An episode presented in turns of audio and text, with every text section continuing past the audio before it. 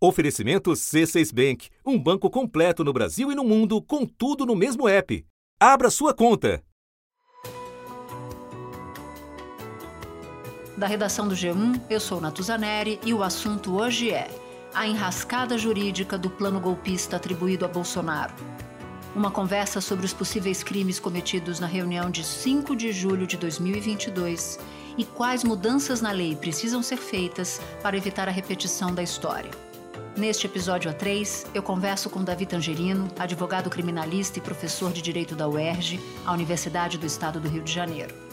E Frederico Gomes de Almeida Horta, advogado criminalista, professor de Direito Penal da Universidade Federal de Minas Gerais. Sexta-feira, 16 de fevereiro.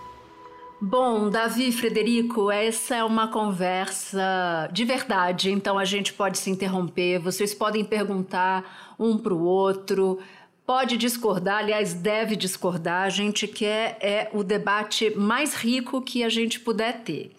E eu quero começar essa nossa conversa com um vídeo que surgiu há cerca de uma semana de uma reunião ministerial na época em que Bolsonaro era presidente da República com os ministros de Estado à época, integrantes das Forças Armadas, em que há indícios ali de uma conspiração para um golpe de Estado. Só para localizar no tempo, esse vídeo é do dia 5 de julho de 2022. Começando por você, Davi. Bolsonaro ali cometeu algum crime naquela reunião, no seu entendimento? Acho que a resposta mais precisa é a seguinte: que dia nós descobrimos o vídeo?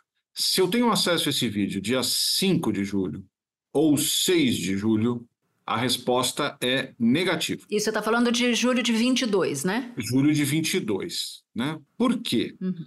Porque o Código Penal diz assim: a determinação, ou seja, você mandar alguém cometer um crime, ou o ajuste, você combinar com alguém cometer um crime, só será punível se o crime for pelo menos tentado.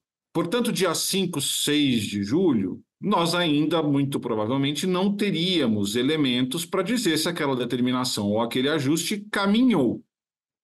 Hoje, com todos os elementos que nós temos, aliás, nós conhecemos esses elementos antes do vídeo, é? Caravanas de ônibus com bolsonaristas radicais tinham começado a chegar a Brasília. Eles se juntaram a outros golpistas que há meses estão acampados em frente ao quartel-general do Exército em Brasília. Eu estou bastante convencido de que é, o que foi combinado, o que foi conversado naquele dia, deu corpo a uma série de ações, de modo que sim, haveria, ao menos num, numa primeira análise, nós precisamos de processo para isso, mas ao menos numa primeira análise, indícios de prática de crime pelo Bolsonaro, sim. E para você, Frederico, é, Bolsonaro comete crime ali naquela reunião? Você concorda com essa avaliação do Davi? Bem, eu concordo com, com o professor Davi de que, de fato, ali, naquela reunião, nós estamos ainda numa fase de preparação do que viria a ser, do que veio a ser, uma tentativa de golpe de Estado, uma tentativa de deposição de um presidente eleito, não é? É uma tentativa que se revela plenamente que acontece é, na sua forma perfeita no dia 8 de janeiro, com aquela intentona que se viu em Brasília. É hoje, é invadir, é hoje. Muita gente, muita gente lá fora, pessoal. Muita gente lá fora, pessoal. A polícia não conseguiu conter o povo.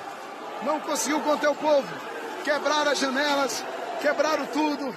Esse vídeo, ele é uma prova de que realmente todos os atos do Bolsonaro, não é, do, de alguns integrantes das Forças Armadas, de ministros, estavam orientados para promover uma ruptura institucional. Uma ruptura que foi posteriormente planejada como um possível autogolpe, não é? o decreto, a minuta de decreto que foi encontrada, aquilo ali é o planejamento do que seria uma tentativa violenta de abolição do Estado Democrático de Direito, ainda no curso do governo Bolsonaro, não é? mas que veio a se concretizar como tentativa de golpe de Estado propriamente dito, né? como uma tentativa de depor o governo democraticamente eleito a partir de um levante popular que se esperava viesse a ter o apoio das Forças Armadas. Segundo a investigação da Polícia Federal, os alvos se dividiam em seis núcleos, que agiam de forma simultânea e coordenada com o objetivo de dar um golpe de Estado e impedir a posse do presidente Lula. O núcleo operacional de apoio às ações golpistas, a partir da coordenação e interlocução com o então ajudante de ordens do presidente Jair Bolsonaro, Mauro César Cid, atuavam em reuniões de planejamento e execução de medidas no sentido de manter as manifestações em frente aos quartéis militares, incluindo a mobilização, logística e financiamento de militares das forças especiais em Brasília. O núcleo responsável por incitar militares a aderirem ao golpe de Estado que elegia alvos para amplificação de ataques pessoais contra militares em posição de comando que resistiam às investidas golpistas. A questão, uma questão talvez assim das mais difíceis da teoria do delito, é exatamente o ponto em que terminam os atos preparatórios e que começa a execução de um crime. Porque, o que é a tentativa de um crime? É uma execução incompleta. Uma execução que começou, mas que não terminou por circunstâncias alheias à vontade do agente, de quem praticou o crime. Bom, a preparação em si, quando a execução não é iniciada, ela não é punível porque ela não é típica, ela não está prevista na lei como crime. O que a lei prevê é empregar violência ou tentar abolir o Estado Democrático de Direito ou tentar depor um governo democraticamente eleito mediante o uso né, ou emprego de violência ou grave ameaça. Então, esse uso é, de violência ou grave ameaça demarca de fato o início da execução do crime de golpe. Agora, alguns atos preparatórios são puníveis sim, segundo a nossa lei, só que por outra rubrica. Um, um exemplo é o crime de associação criminosa, né, ou crime de organização criminosa.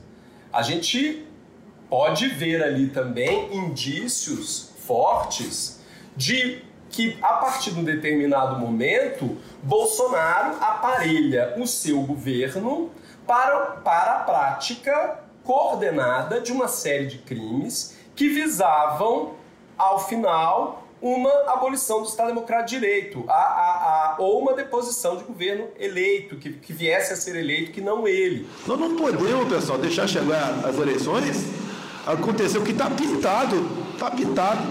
Eu parei de falar em, em voto em, em eleições tem umas três semanas.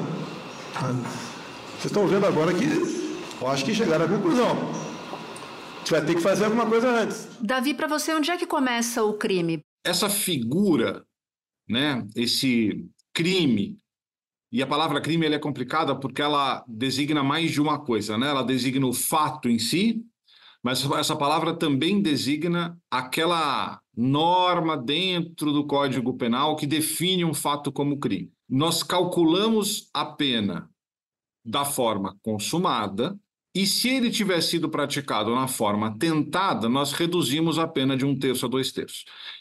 Isso, para os crimes que admitem tentativa, aplica-se então a 99,99%. ,99%. Nós temos pouquíssimos crimes, tipos penais, que já criminalizam a tentativa como um crime acabado.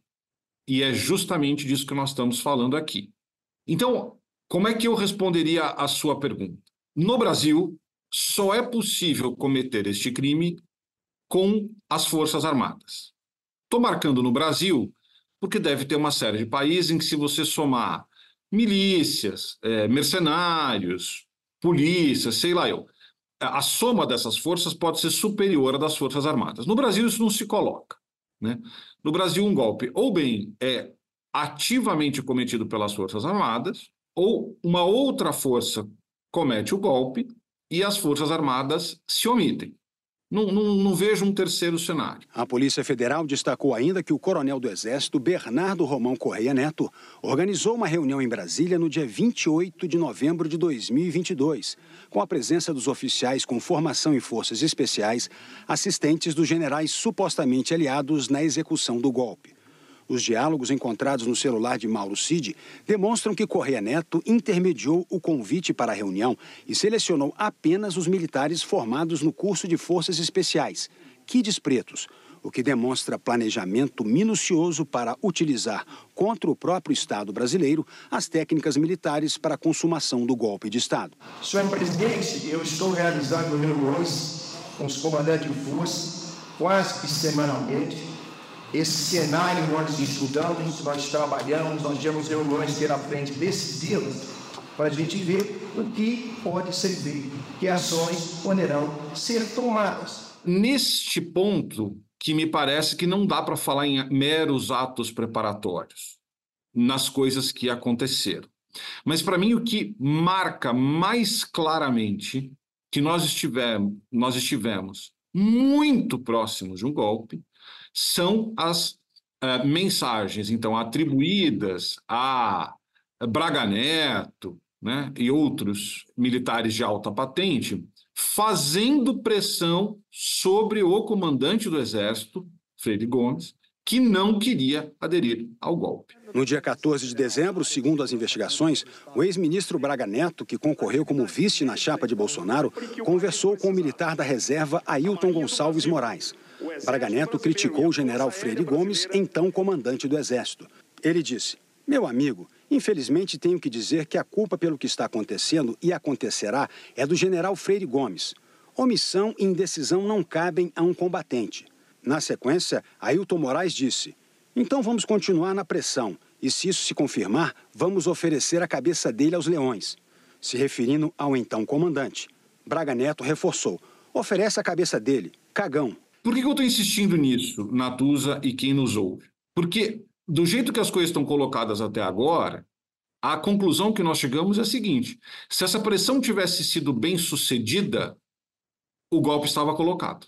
Era o componente que faltava. Então vejam, como é que nós não vamos entender que nós estivesse, que nós tivemos a 5 centímetros do golpe, quando só faltava a adesão de um personagem, que com ele traria toda uma força. Né? Imagina num cenário de uma guerra em que o comandante diz preparar, apontar e no momento em que a terceira pessoa vai gritar fogo, ela não grita fogo, mas o disparo de fato houve. Ele só não foi executado até o fim. As ordens de comando foram dadas para que um suposto ato acontecesse. É isso, estou entendendo certo? Isso. E não é que faltava a adesão de 20, 30 pessoas.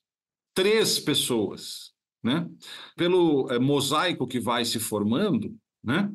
só faltava a adesão de um personagem. Ora, se nós temos um plano em curso cujo sucesso só faltava da adesão de um personagem, é impossível dizer que isso era mero ato preparatório. Né? Nós estávamos na antessala, porque no minuto em que Freire Gomes aderisse, é, no dia seguinte, eram as Forças Armadas aderindo e acabou. E para você, Frederico, eu estou entendendo que o elemento-chave é o 8 de janeiro e não o envolvimento de comandantes, é isso? Me parece que uma, uma conspiração golpista, o uso do poder, o uso do poder público para conspirar, para incitar as Forças Armadas para um golpe, precisa ser criminalizado por si só.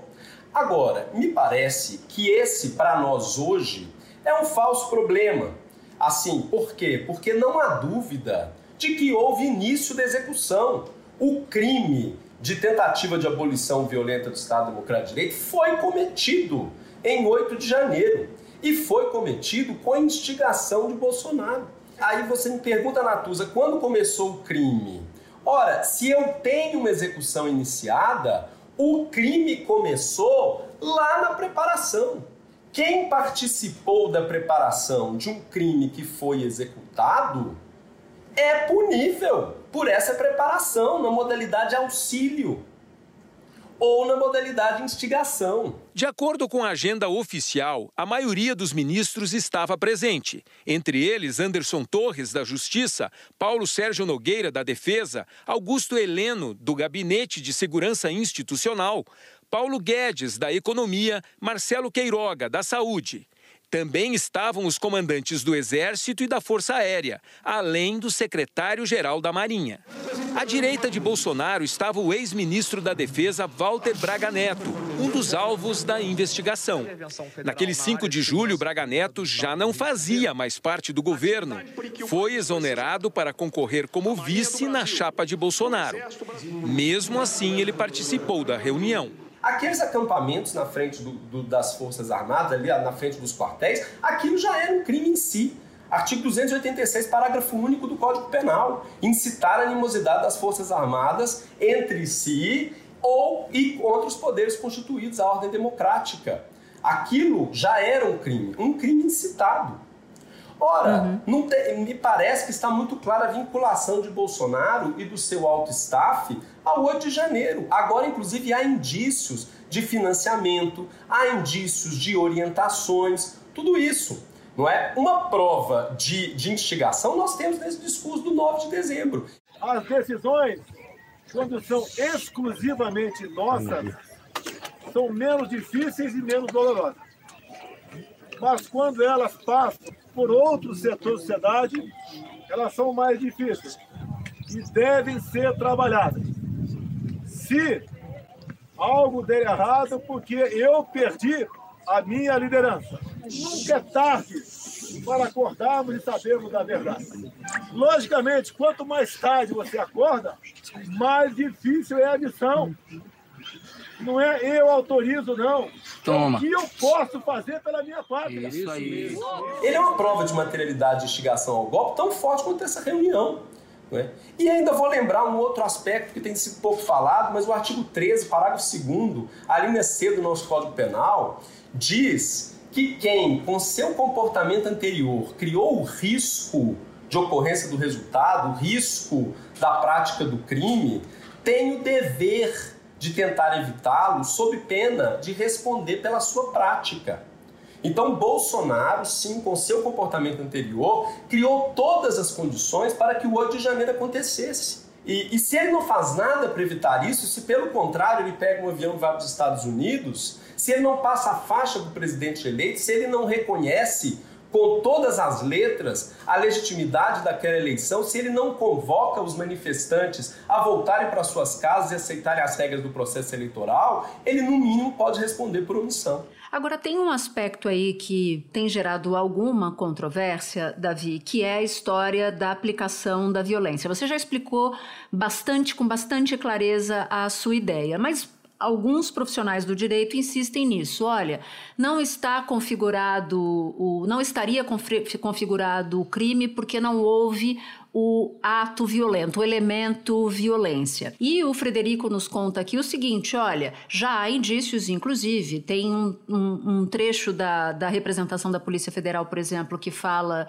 de que trata de um diálogo para doação de 100 mil reais para para bancar tropas especiais que participassem, por exemplo, do 8 de janeiro, enfim. Moraes cita uma conversa do dia 14 de novembro de 2022 entre Mauro Cid e o então Major Rafael Martins de Oliveira, conhecido como Joe, sobre estimativas para trazer pessoas para manifestações programadas para o dia seguinte. Mauro Cid pediu: só faz uma estimativa com hotel, alimentação, material. 100 mil? Martins respondeu: ok, em torno disso. Cid falou, para trazer um pessoal do Rio. Ele respondeu, pode ser preciso também. E Cid completou, vai precisar. Eu queria que você explicasse essa ideia da violência como pressuposto para um, um eventual crime. Natuza, se eu digo assim, olha, professor Frederico, né, mate a Natuza. E ele vai lá e faz isso a tiros. Né? Eu poderia dizer, poxa, Frederico, mas eu não falei que era para você ser violento. Ele poderia ter usado veneno, né? outros recursos. Né? Agora, quando eu digo hajam para virar a mesa de um processo eleitoral, não há nenhuma possibilidade fática deste plano ser executado, seja pelo emprego da violência ou da grave ameaça. Né? Não há nenhum cenário em que uma virada de mesa pudesse acontecer sem que ou o TSE fosse constrangido por via de força, e teria que incluir o Supremo Tribunal Federal nisso, ou de força física. Quando essa violência ou grave ameaça acontecesse, o golpe já teria acontecido. E aí, o tipo penal já não importa mais, né? Porque aí já não estamos mais no Estado Democrático de Direito, os golpistas agora não serão golpistas, serão os, eh, os donos ilegítimos, mas os donos do poder. Espera um pouquinho que eu já volto para continuar a nossa conversa.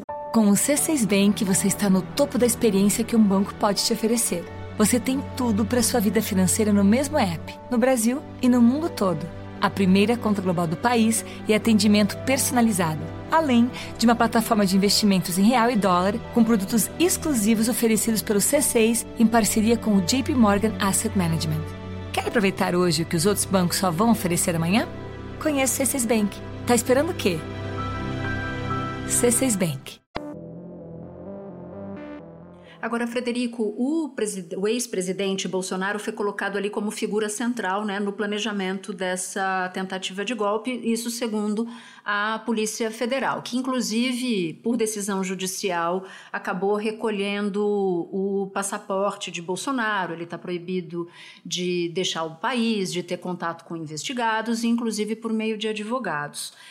Com todos os elementos apresentados até aqui, se você quiser retomar alguma discussão do Davi, por favor, fique à vontade, mas eu queria também focar nesse ponto em particular. Com esses indícios que a Polícia Federal apresenta, já estaria configurada alguma necessidade de medida judicial mais dura contra Bolsonaro ou a decisão da justiça de apreender o passaporte dele é uma decisão na medida certa ou uma decisão eventualmente até injusta, se você considerar assim? Natuza, me parece que provas de envolvimento de Bolsonaro numa empreitada golpista estão muito bem colocadas. Agora, uma medida cautelar, ela não depende só de prova da materialidade e autoria. Ela depende também de razões de cautela, como o próprio nome já diz. Então é preciso aqui um, uma, uma, prisão de, de Bolsonaro anterior a uma condenação por autoria ou participação em tentativa de golpe de Estado, ela teria que ser justificada ou pelo risco dele comprometer o bom andamento do processo, a aplicação da lei penal, ou pelo risco dele livre criar, é, digamos assim, perigo para a ordem pública. Por exemplo, o risco dele livre incitar uma, uma subversão violenta da ordem política ou social. É, sem um risco na liberdade dele, não se justifica uma prisão. Então tem que haver um risco ou para o processo, ou para a aplicação da lei penal, ou para a manutenção da ordem pública. Né? Me parece que esse recolhimento do passaporte é uma medida suficiente para garantir a aplicação da lei penal, para matar no nascedouro qualquer risco de fuga. 800 mil reais, gente. Esse foi o valor transferido pelo ex-presidente Jair Bolsonaro para uma conta nos Estados Unidos dias antes de viajar para o país no fim de 2022. Ele perdeu a eleição, aí no final de dezembro ele anunciou que ia fazer essa viagem. E essa informação está numa investigação da PF mostrando que Bolsonaro ia esperar no exterior os desdobramentos daquela tentativa de golpe aqui no Brasil. Davi, queria te ouvir sobre isso, sobre isso também, porque as, as hipóteses aqui são, bom, uma eventual condenação na justiça ao final desse processo todo, ou mesmo absolvição, e a possibilidade de prisão, ela se reduz a uma tentativa, por exemplo, de atrapalhar o curso das investigações, ou como o Frederico explicou, uma instigar uma, uma sublevação social, uma desordem, alguma coisa, ou destruição de provas. Está certo esse resumo, né? Está correto, Natuza, do ponto de vista é, legal, né, de como a coisa está desenhada no Brasil e como deveria acontecer. Eu só quero fazer uma, uma observação em nada discordando do que disse o professor Federico. Estou 100% de acordo. Mas é preciso lembrar que o ministro Alexandre de Moraes tem um entendimento diverso sobre os requisitos da preventiva. E talvez o caso mais bem acabado é, desse modo de pensar é a prisão do Silvinei Vasques. As investigações sobre Silvinei Vasques começaram logo após o segundo turno das eleições, quando foi divulgado um balanço das operações da PRF naquele domingo, indicando que mais de 2 mil ônibus foram fiscalizados apenas na região Nordeste, um número muito superior ao das outras regiões do país.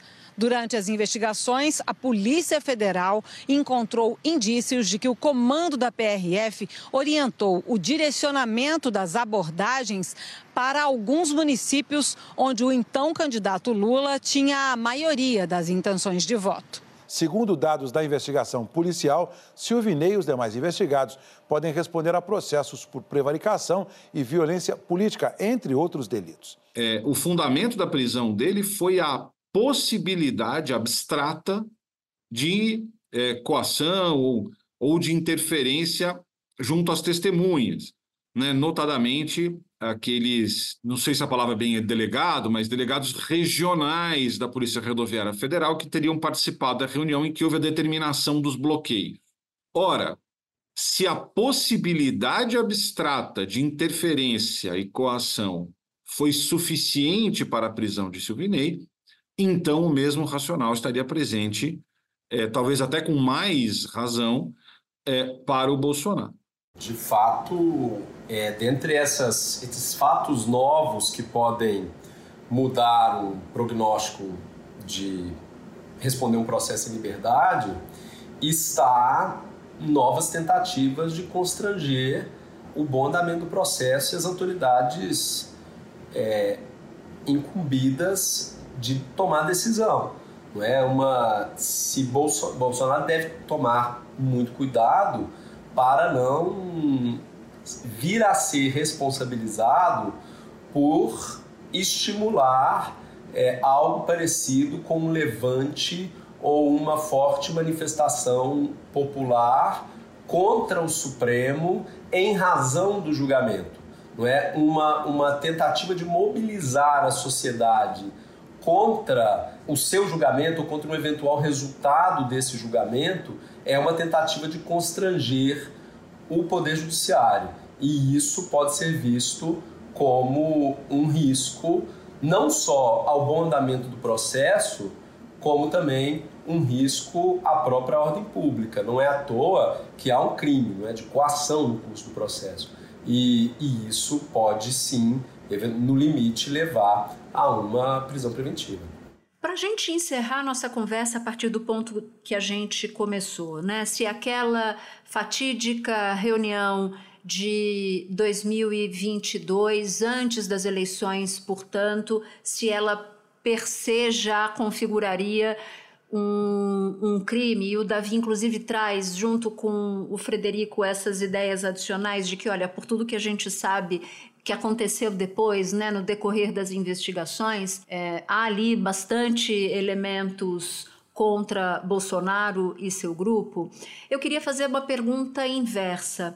A legislação brasileira, ela está, ela contempla o que a Polícia Federal diz que ocorreu no caso de Bolsonaro e da tentativa de abolição do Estado Democrático de Direito? Ou falta uma lei específica sobre conspiração para derrubada de um governo eleito, por exemplo?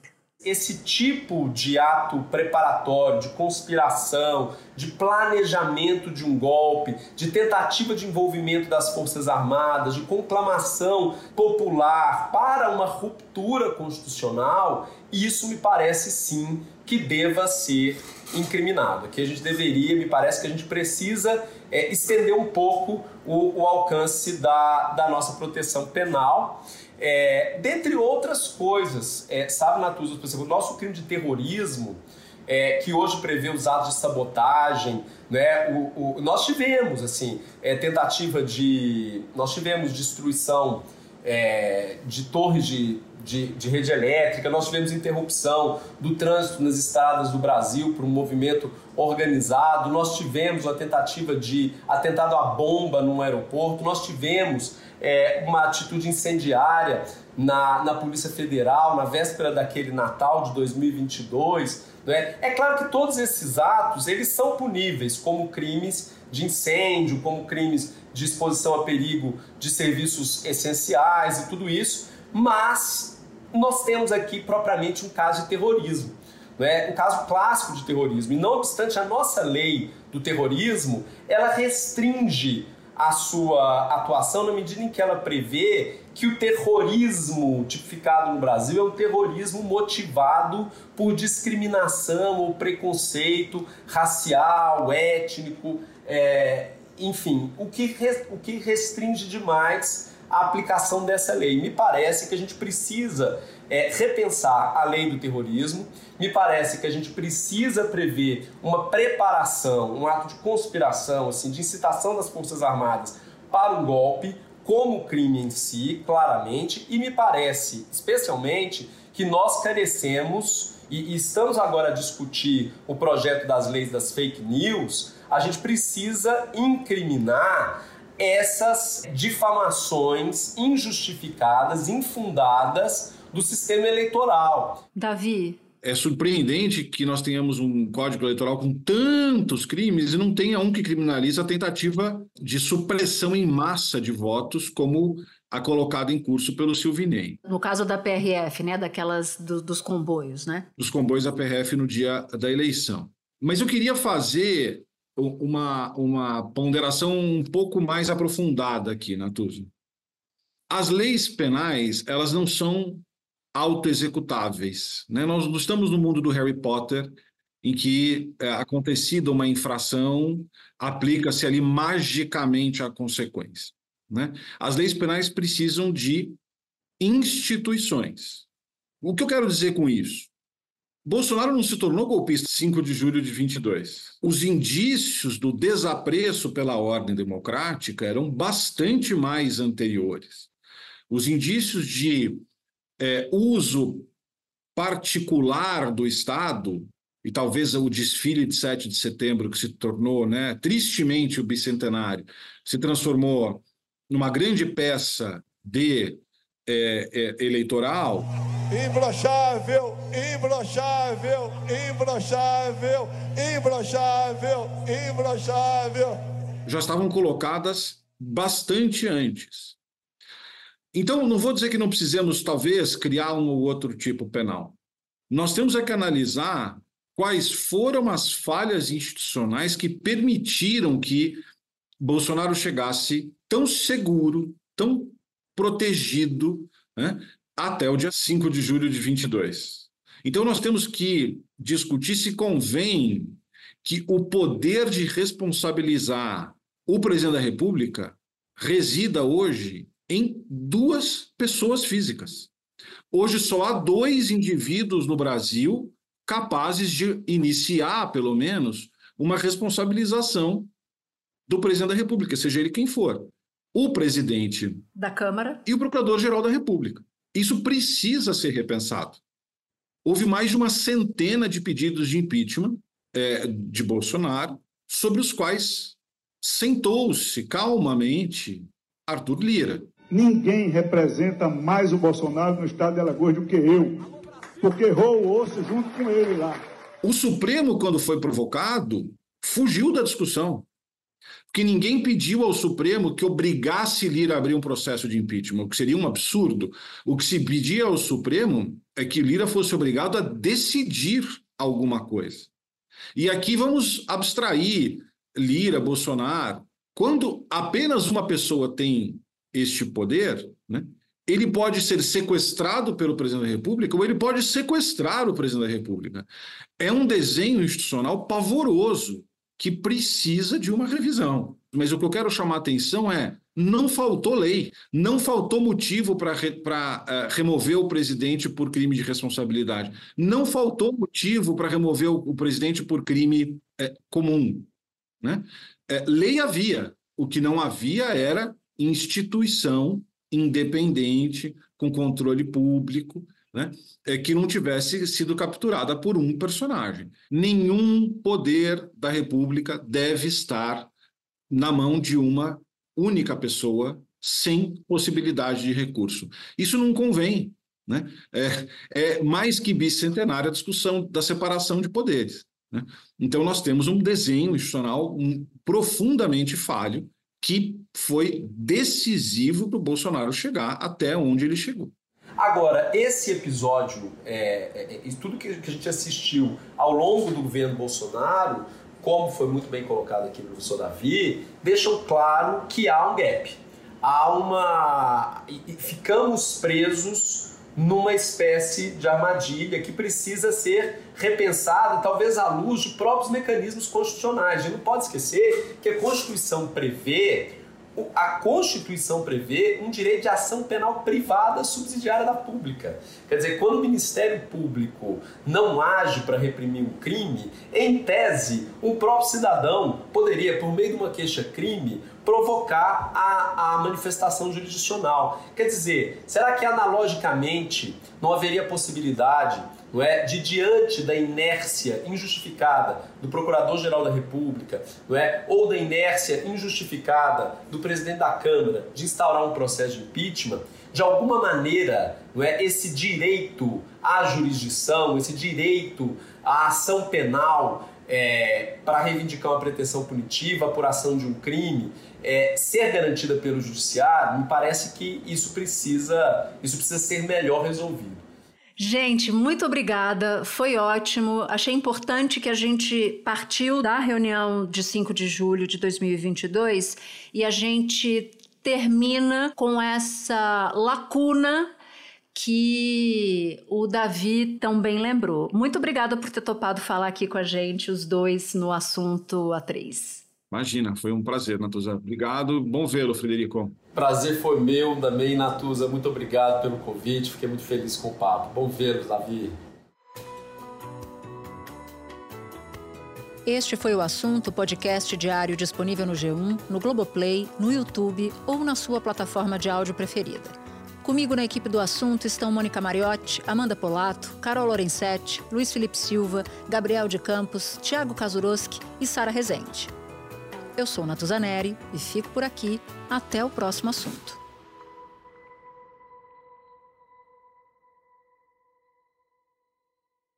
Você no topo da experiência financeira que um banco pode oferecer. Escolha um banco completo no Brasil e em qualquer lugar do mundo. Abra sua conta no C6 Bank.